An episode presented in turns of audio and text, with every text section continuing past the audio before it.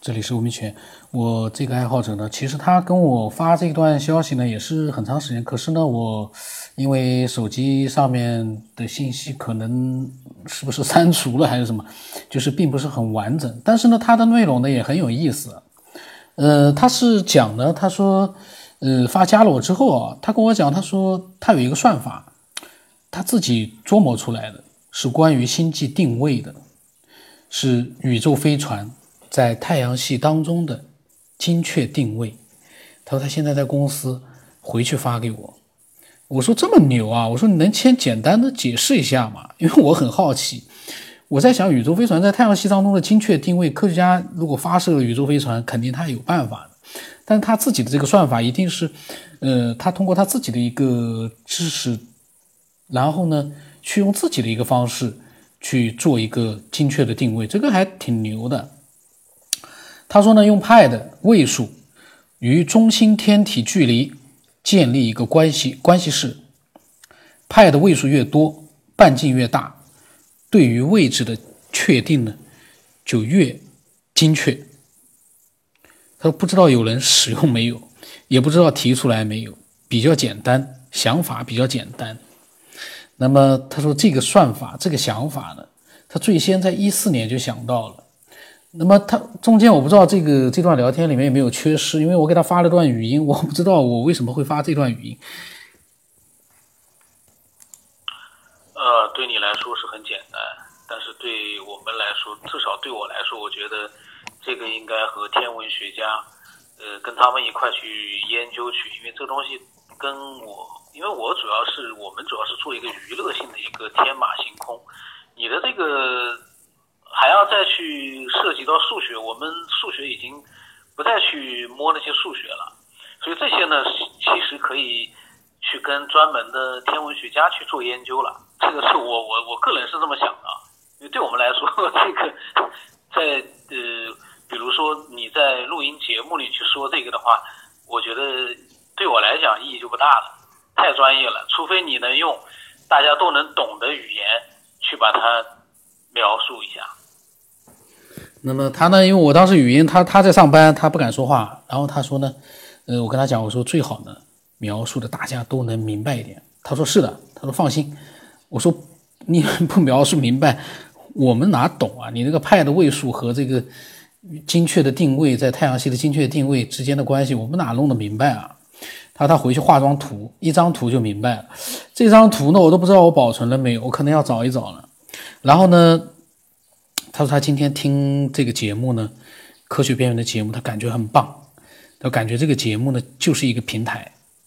然后我就跟他讲，我说派它是一个固定的数字，位数怎么和宇宙空间联系上？我说还挺有意思的。他说这个派呢是无限不循环的。然后我就问他，我说那现在最大计算到多少位了呢？因为既然说无限不循环，那它计算到多少位了呢？嗯，他说十多亿，嗯，十多亿位了。嗯，我我跟他讲，我说如果是无限的，是不是并不能肯定的说它就是不能循环的呢？我说我瞎想的，因为我这个就是逻辑思维在去做一个乱想。因为呃，他跟我讲，他说派无论你问谁，他都回答你无限不循环，只要我们还在物质空间当中。他说的话没错，我们在上学的时候呢。也是这么学的，但是我现在的思维呢，可能跟上学的时候不一样了。我会乱想了，我会开脑洞了。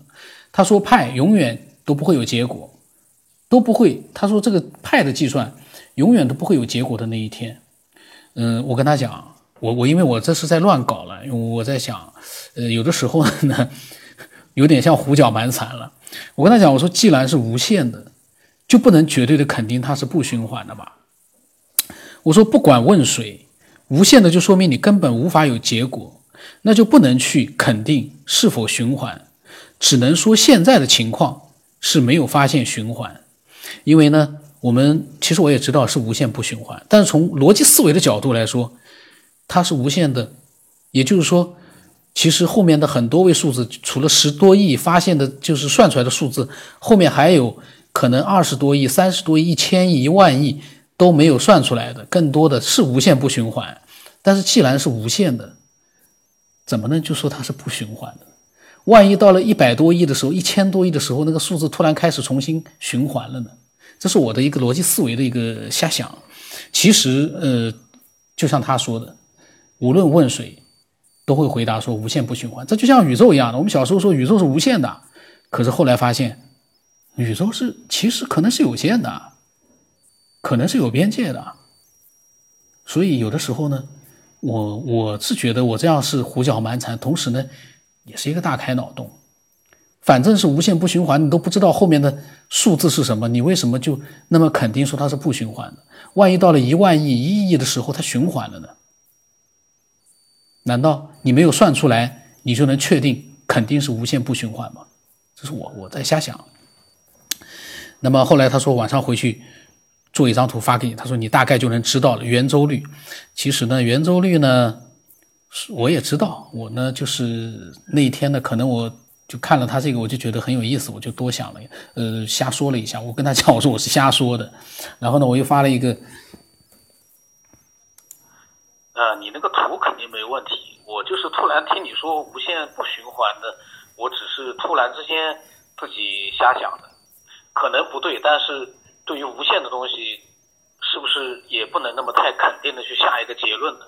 既然都无限了。那个结论是怎么下出来的？呃，但是你的那个计算方法肯定是很有意思的。这个循环不循环，跟你那个计算方法，我觉得没有什么太大的一个关系。我就是对这个循环，我是觉得挺有意思的。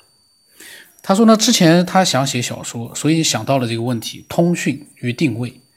然后呢，我跟他讲，我我一讲，我还是在纠结这个无限的问题，因为从宇宙的无限到宇宙的有边界，从很多呃过去的很多说是没有边界无限的东西，其实后来发现是有边界的。人的认知是在不断发展的，包括圆周率，现在是说无限，呃是不循环，但是谁能知道是不是真的就不循环？因为它既然是无穷无尽的，你就不能这么肯定。呃，这是我现在的想法。可其实呢，呃，我也觉得是有点。呃恶搞，你说的循环应该是那个数字永远不会有一个循环，跟那个圆周率本身我觉得已经关系不大了，因为它这个数字是无限延伸的，就是你是没有办法知道它全部数字的，你只能说我知道了十亿位，这十亿位里面是不能循环的，十亿位之后还不知道，等你到了一百亿位的时候，你只能说一百亿位里面我们没有发现有循环，但是它是不是真的循环还不知道。针对无限来讲。这个一百亿就相当于是我们眼眼睛里面的一个一位数而已。我觉得你既然说到无限啊，那么他说对了，他说未知的的确有两种可能，他可能也无奈了，因为我一直呃在跟他讲无限和不循环这个事情，他也无奈了，说的确有两种可能。我然后我问他我说你小说写了没有？他说工作了之后呢就没敢动了。然后他说刚刚说的那个算法可能是错的，他说不要介意啊。他说但是看了呢应该有爱好者。就有爱好者去做，然后他觉得啊，他说我的这个科学边缘的节目呢，从他的感觉来说呢，就像是人类大脑的云计算，比计算机高几个等级。然后呢，他也挺喜欢这个节目的，挺想跟一些爱好者去交流的。其实呢，这次聊天之后呢，他也好像因为我的那个手机里面信息删掉了，我不知道他后来有没有发一些信息过来。但这次聊天之后呢，呃，我目前的记录里面呢，他就没有跟我再做过更多的聊天了。